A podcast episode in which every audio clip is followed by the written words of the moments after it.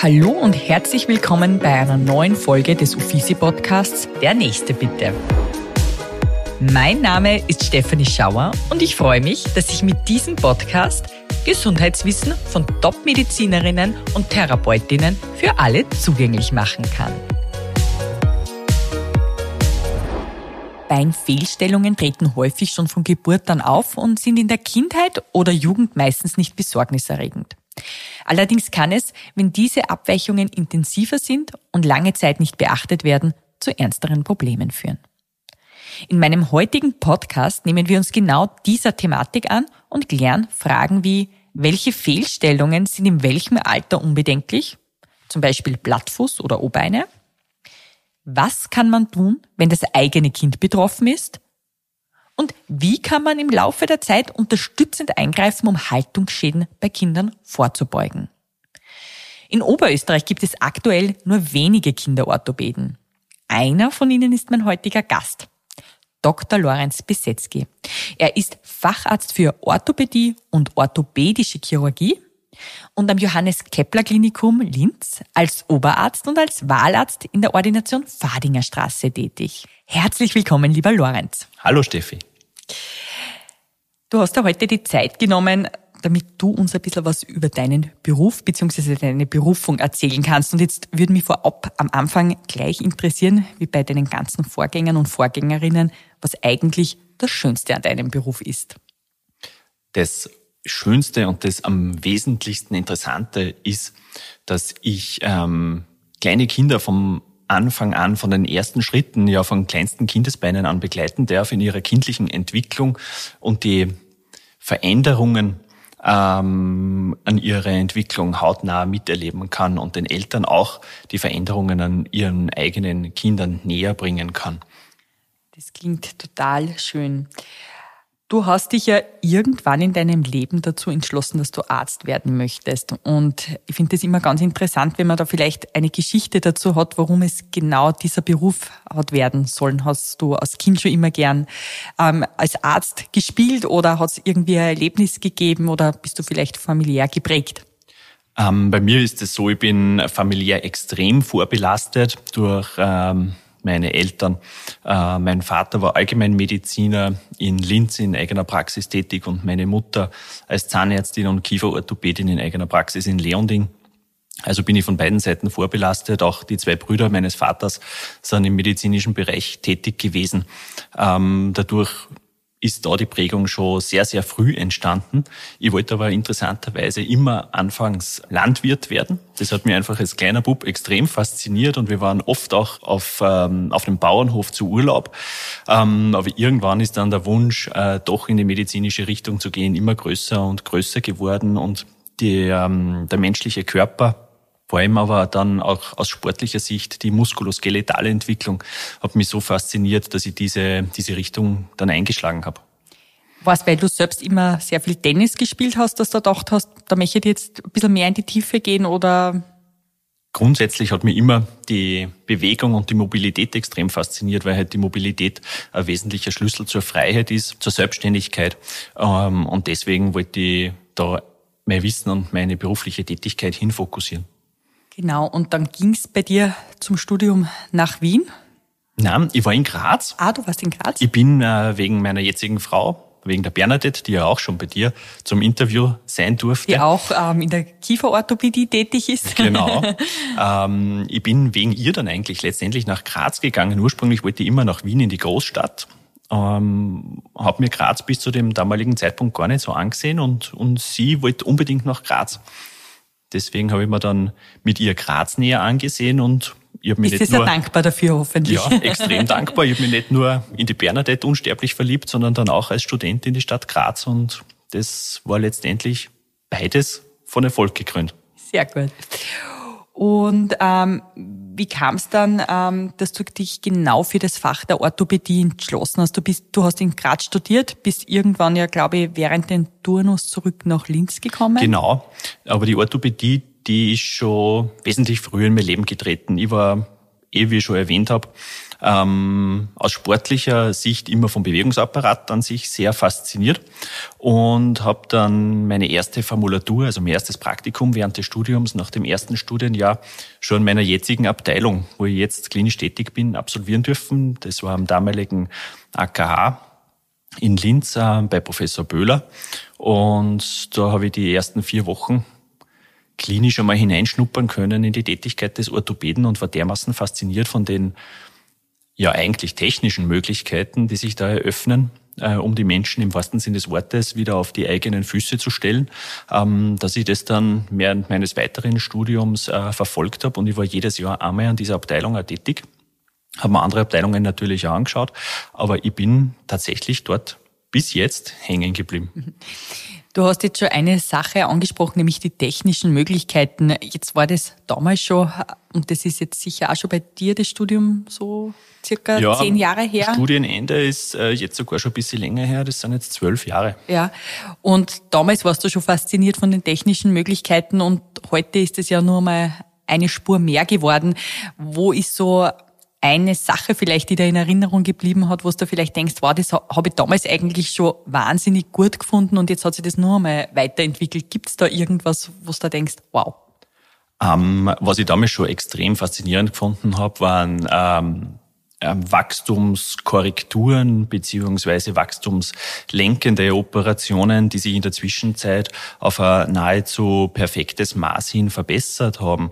Ähm, der Vorgänger, der kinderorthopädische Vorgänger an meiner Abteilung, der Dr. Großbötzl, hat noch sehr große äh, Operationen durchgeführt bei schweren Fehlstellungen an der unteren Extremität, ähm, wo Knochen durchtrennt wurden und mit ähm, ähm, Osteosynthesematerial, also mit äh, großen Metallen, die implantiert wurden wieder zusammengesetzt hat. Ähm, durch neuere technische Maßnahmen in den letzten 15 Jahren ähm, haben sie da viel, viel bessere und viel, viel schonendere äh, Verfahren entwickelt, wo man frühzeitig schon ins Wachstum des Kindes und des Jugendlichen eingreifen kann und letztendlich dann diese großen Operationen äh, sich in den meisten Fällen ersparen kann. Mhm. Ja, Lorenz, du zählst jetzt. Du bist einer von vier Kinderorthopäden in unserem schönen Oberösterreich. Genau.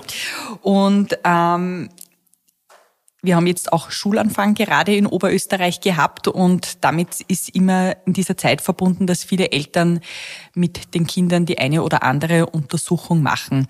Ich möchte jetzt mit dir heute in diesem Gespräch das Aufarbeiten, was, was wir Eltern eigentlich ähm, für unsere Kinder tun können, um keine orthopädischen ähm, Schäden un, unnütz in die Länge zu ziehen.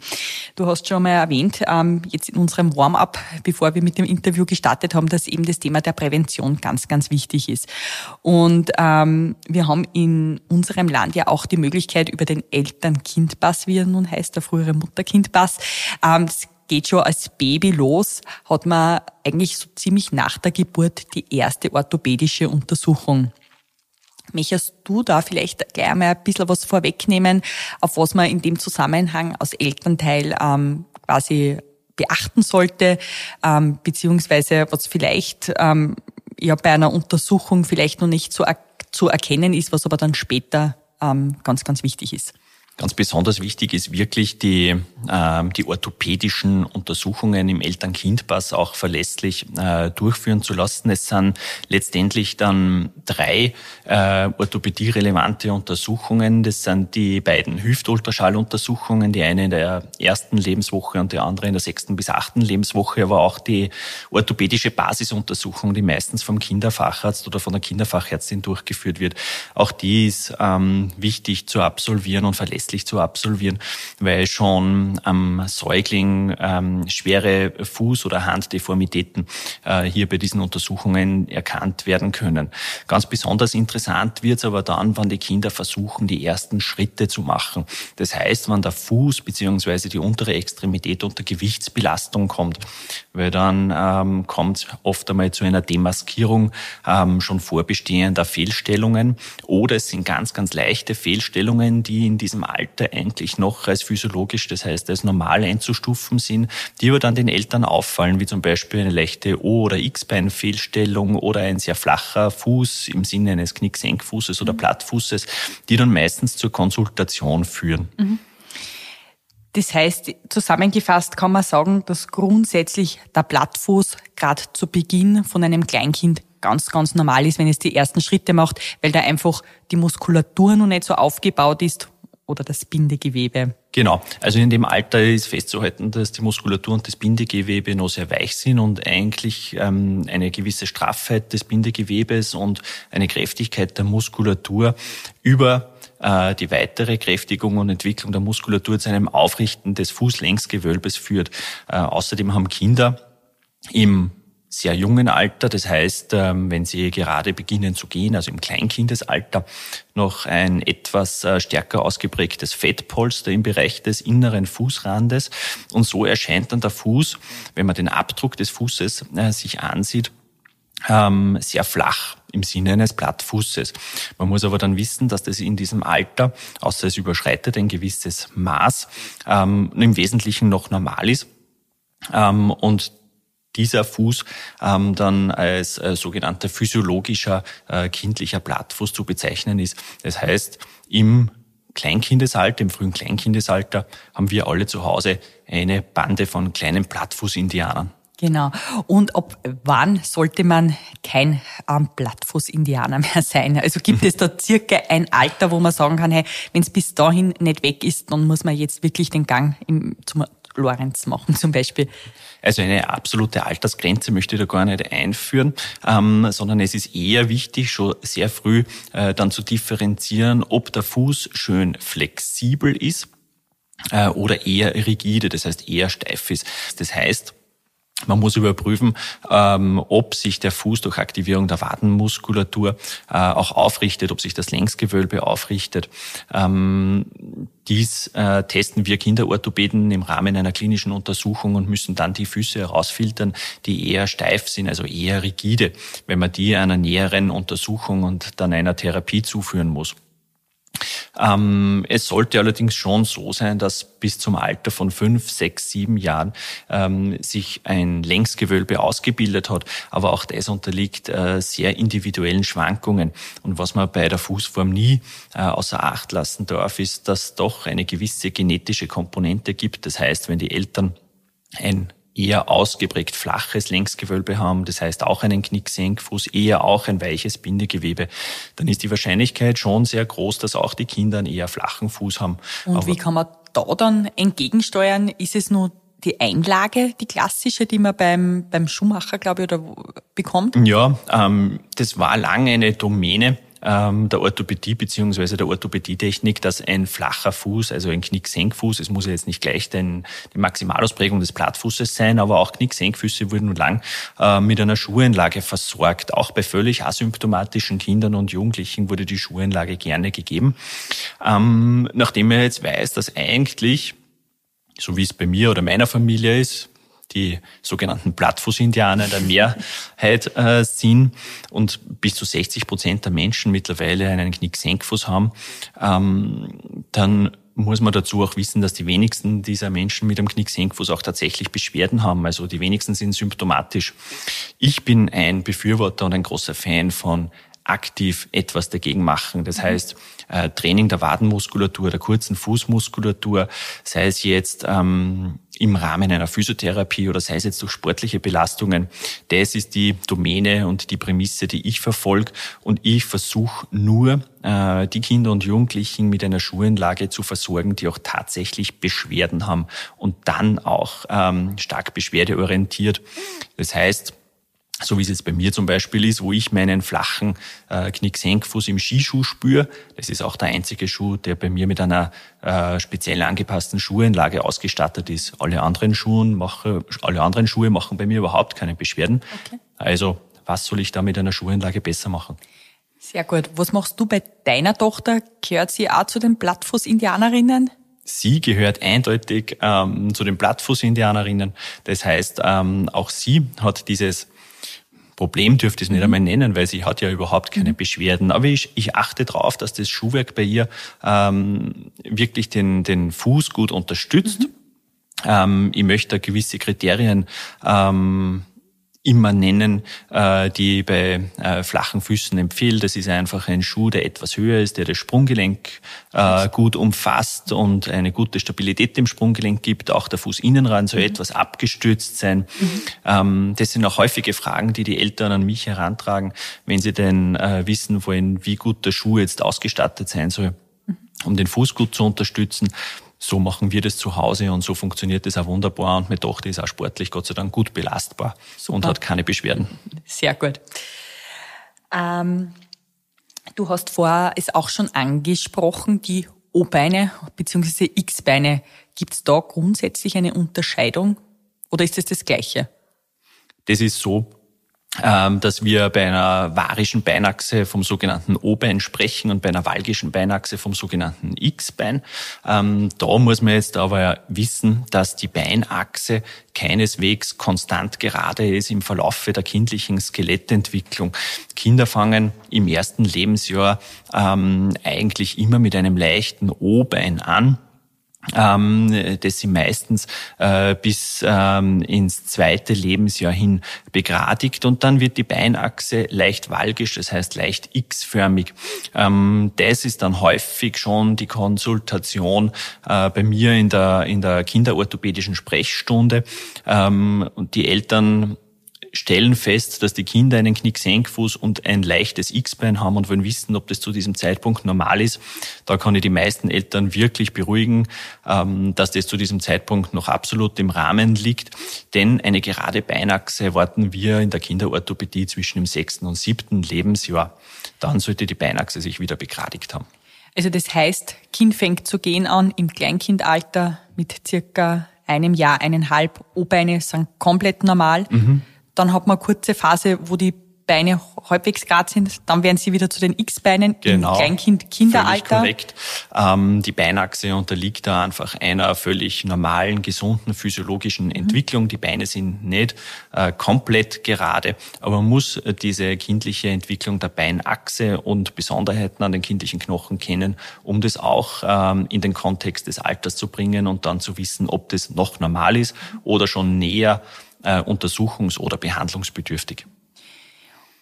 Also das heißt nochmal zusammengefasst, X-Beine plus in Kombination mit einem Knick-Senkfuß, das sind dann die meisten Patienten, die du bei dir in der Ordination genau. Genau. Ähm, also diese Kombination aus den beiden Erscheinungsbildern ähm, bildet ähm, sicher 40 bis 50 Prozent äh, der Konsultationsgründe bei mir äh, in der täglich klinischen Praxis und an mir liegt es halt dann festzustellen, ob das noch äh, im Rahmen mhm. der normalen, der physiologischen kindlichen Entwicklung liegt ähm, oder ob da schon ein krankhaftes, also pathologisches Geschehen besteht, was Gott sei Dank in den seltensten Fällen tatsächlich krankhaft ist. Was würdest du oder was, was ist dann die Therapie, wenn das vorliegt, dass man was tun muss? Das ist schwerer abhängig von der Ausprägung des Knicksenk- oder Plattfußes äh, beziehungsweise von der X-Bein-Fehlstellung.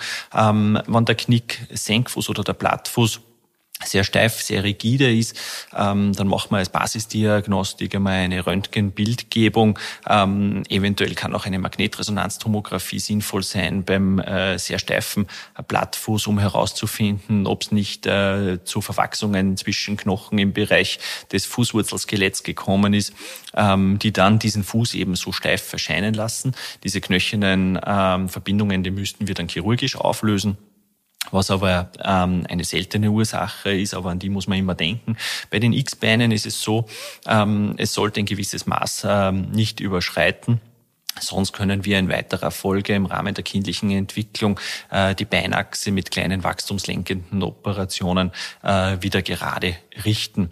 Früher war man da sehr großzügig mit einer äh, sehr voluminösen Schienenversorgung zur begradigung der Beinachse. Äh, es wurden auch Einlagen versucht, äh, um die Beinachse zu begradigen. Mittlerweile weiß man aber durch äh, klinische Studien, äh, dass da der Erfolg nur sehr, sehr eingeschränkt eintritt äh, und eigentlich heute äh, Mittel der Wahl die wachstumslenkende Operation ist, wo eine Hälfte der Wachstumsfuge eben blockiert wird, um die zweite Hälfte der Wachstumsfuge äh, weiter wachsen zu lassen und so mit dem natürlichen Kindswachstum auch das Bein letztendlich gerade zu bekommen. Du hast das jetzt gerade erwähnt, dass, dass zu diesen Themenbereichen sehr viel geforscht wird. Du bist ja auch einer von denen, die fleißig forschen. Und ähm, wann können wir da von deiner Seite mit Ergebnissen rechnen? Ähm, ihr seid ja da gerade im Kepler-Klinikum am Top-Stand und das wär, wird sicher auch noch den einen oder anderen interessieren. Ja, ich versuche immer das eigene Wissen oder die eigenen Erfahrungen, die ich im klinischen Alltag sammle, auch ähm, sozusagen in Studienmaterial zu gießen um schwarz auf weiß auch das eigene Gefühl letztendlich dann untermauern äh, zu können mit harten Zahlen ähm, bezüglich der Beinachsenentwicklung und der Beeinflussung der Beinachse durch chirurgische Maßnahmen. Wann ist der perfekte Zeitpunkt, um zu beginnen? Wie lang dauert ähm, im Durchschnitt ähm, ähm die Zeit, bis äh, die Beinachse dann letztendlich nach so einem Eingriff äh, wieder gerade beziehungsweise nahezu völlig gerade ist. Äh, zu dem Thema machen wir gerade eine klinische Studie und ich schätze, dass wir in knapp zwölf Monaten da die Endergebnisse präsentieren können. Sehr spannend. Du wirst es dann hoffentlich auch über deine Webseite bekannt geben. Sicher, natürlich. Ähm, du hast vorhin gesagt, Blattfüße sind vererbbar. Ist es bei den O- und X-Beinen auch so, dass so eine familiäre Vorbelastung sein kann? Ja, wir sehen auch bei den Beinachsenfehlstellungen eine familiäre Vorbelastung. Ähm, die Beurteilung der Beinachse ähm, ist dann ganz besonders wichtig, ähm, wenn die ein gewisses ähm, Grenzmaß überschreitet. Ähm, wir verwenden da eigentlich ähm, standardmäßig eine Ganzbein-Röntgenaufnahme, äh, wo wir dann ganz exakt die Beinachsen vermessen können und dann auch ganz genau äh, und mit wissenschaftlich belegten Daten ähm, prognostizieren können, ob dies, diese Fehlstellung, diese O- oder X-Bein-Fehlstellung in späterer Folge vermehrt zu vor allem Knieproblemen führen mhm. kann. Daran machen wir auch die Entscheidung dann letztendlich fest, ob wir die Beinachse ähm, chirurgisch ähm, beeinflussen wollen oder mhm. ob man es in diesem Fall auch so belassen kann. Jetzt haben wir sehr viel über Kleinkinder und Kinder gesprochen. Allerdings hören da die orthopädischen Herausforderungen in deiner Ordination noch nicht auf. Meistens gehen sie ja dann so richtig im jugendlichen Alter weiter, nämlich dann, wenn Haltungsschäden dazukommen. Wir kennen es von uns allen selber. Wir sitzen vom Computer, wir sitzen vorm Handy und das tun unsere Kinder natürlich auch. Wo sagst du deinen Patienten, deinen Eltern, die zu dir in die Ordination kommen, da ist jetzt Vorsicht zu genießen, ähm, da muss man was an der Haltung korrigieren. Ich sehe das eigentlich schon sehr früh, weil die Verwendung von elektronischen äh, Geräten auch schon ähm, weit vor dem zehnten Lebensjahr schon äh, so Einzug genommen hat, ähm, teilweise auch in die Kinderzimmer, äh, dass Kinder die Telefone verwenden, die Tablets, auch äh, Kinder schon Zeit am Computer verbringen, dass da äh, die Haltungsschäden oder Haltungsauffälligkeiten, vor allem im Bereich der Brust, aber auch der Halswirbelsäule, ähm, schon ein relevantes Thema sind in meinem klinischen Alltag. Ähm, sobald den Eltern auffällt, ähm, dass die Kinder einen sehr runden Rücken entwickeln, dass die Schultern nach vorne fallen oder die Kinder gar über äh, Schmerzen im Bereich der Halswirbelsäule oder des Nackens klagen, dann ist eigentlich schon an der Zeit, auch den Kinderorthopäden beziehungsweise in erster Linie auch einmal den Kinderfacharzt um Rat zu fragen. Wenn dieser Rundrücken schon da ist, was kann man da eigentlich noch in der Therapie machen? Also Operationen werden ja da eher nicht in Frage kommen, sondern wahrscheinlich eher hoffentlich auf die konservative Art und Weise. Ja, die Kinder- und Jugendorthopädie äh, fußt auf einer völlig konservativen Medizin in Wirklichkeit. Operationen sind da ganz selten notwendig.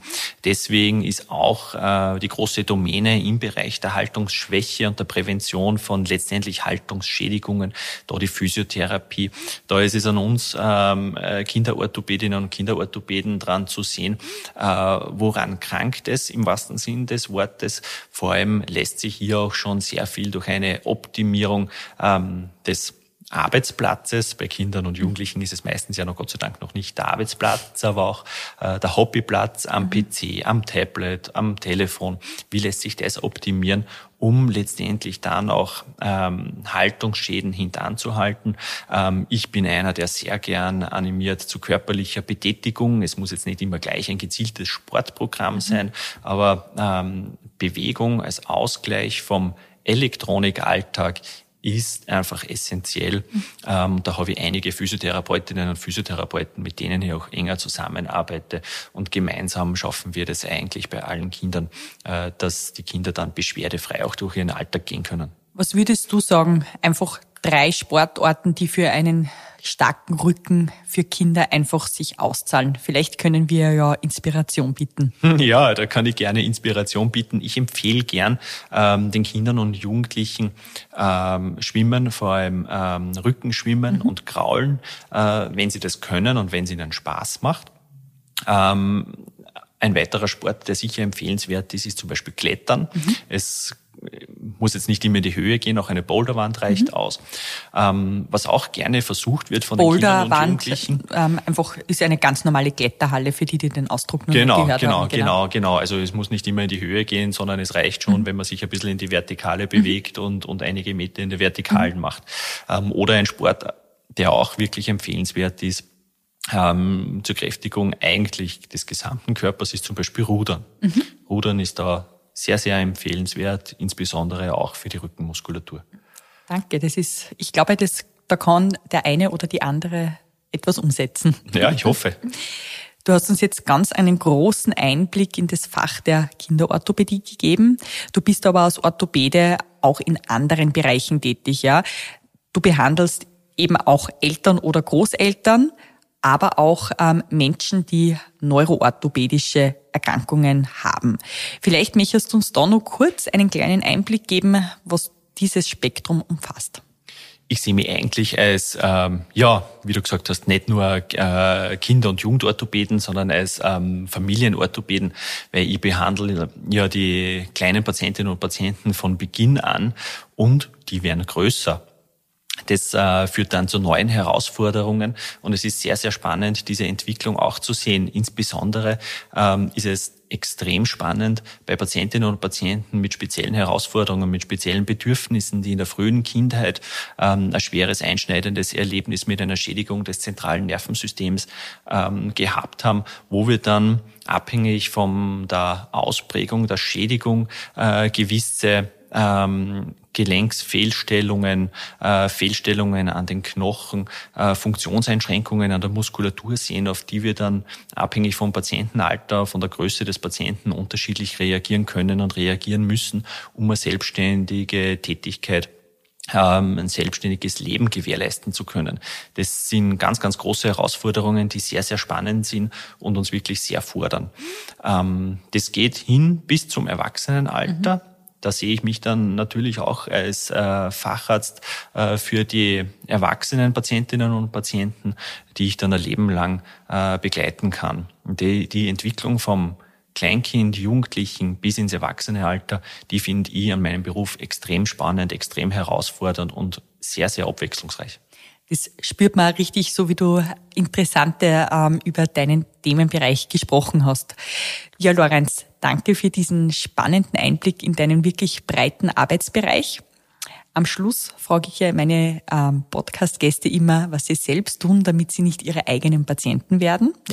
Und du hast ja nicht vor allzu langer Zeit selbst wirklich eine Herausforderung gehabt, weil du bist selbst ähm, Bandscheibenpatient geworden und bist da aber wieder super rausgekommen. Vielleicht möchtest du denen Mut machen, die in einer ähnlichen Situation sind und deine Geschichte kurz erzählen. Ja, ich habe das vor eineinhalb Jahren äh, leider durchmachen müssen. Äh, bin selbst wirklich zum Patient geworden aus heiterem Himmel hat sich eine Muskellähmung im Bereich der rechten Wade entwickelt. Ähm, die Ursache war dann dafür ein Bandscheibenvorfall, ähm, der leider einen Nerv ähm, so zusammengedrückt hat, äh, dass eben die Muskulatur äh, im Bereich der rechten Wade nicht mehr gearbeitet hat. Und ich habe es zuerst versucht noch mit Physiotherapie ähm, und Spritzenkur. Das hat leider nicht mehr zum Erfolg geführt, sodass dann letztendlich die Operation ähm, notwendig wurde. Ähm, jetzt kann ich diese Geschichte wirklich jedem Patienten, der Ähnliches durchleiden muss, nachvollziehen. Ähm, der Rehabilitationsprozess war lang, aber es war insgesamt sehr lehrreich. Was man da für sich selbst herausnehmen kann, ist, ähm, dass man sehr auf sich selbst achten muss, ähm, sehr ausgleichende Sportarten in den Alltag einbauen muss. Ähm, ich persönlich mache Rückengymnastik, soweit die Zeit zulässt. Sachen, die mir mehr Spaß machen, ehrlicherweise sind Tennis spielen, was leider wieder für den Bewegungsapparat nicht ganz so gut ist. Aber ähm, man darf nicht vergessen, ähm, dass einfach die Freude an der Bewegung ganz, ganz, ganz wichtig ist und die Freude an der Bewegung letztendlich auch die Mobilität dauerhaft erhält. Ähm, und was eine gewisse Freude an der Bewegung auch mit sich bringt, ist, dass man seinen eigenen Körper lernt, besser zu spüren. Und auf das soll man wirklich in seinem Alltag auch täglich achten. Herzlichen Dank für deine wirklich auch ganz interessanten privaten Einblicke. Gern. Danke. Danke. Liebe Zuhörerinnen und Zuhörer, ich bedanke mich auch bei euch fürs Dabeisein und freue mich, wenn ihr beim nächsten Mal wieder mit dabei seid, wenn es heißt, der nächste bitte. In den Shownotes findet ihr außerdem sämtliche Links zur aktuellen Folge und die Möglichkeit, eine Bewertung abzugeben. Solltet ihr ein Gesundheitsthema haben, das euch besonders beschäftigt, dann schreibt mir einfach und ich versuche einen Gast dafür zu finden. In diesem Sinn, bleibt gesund und bis zum nächsten Mal.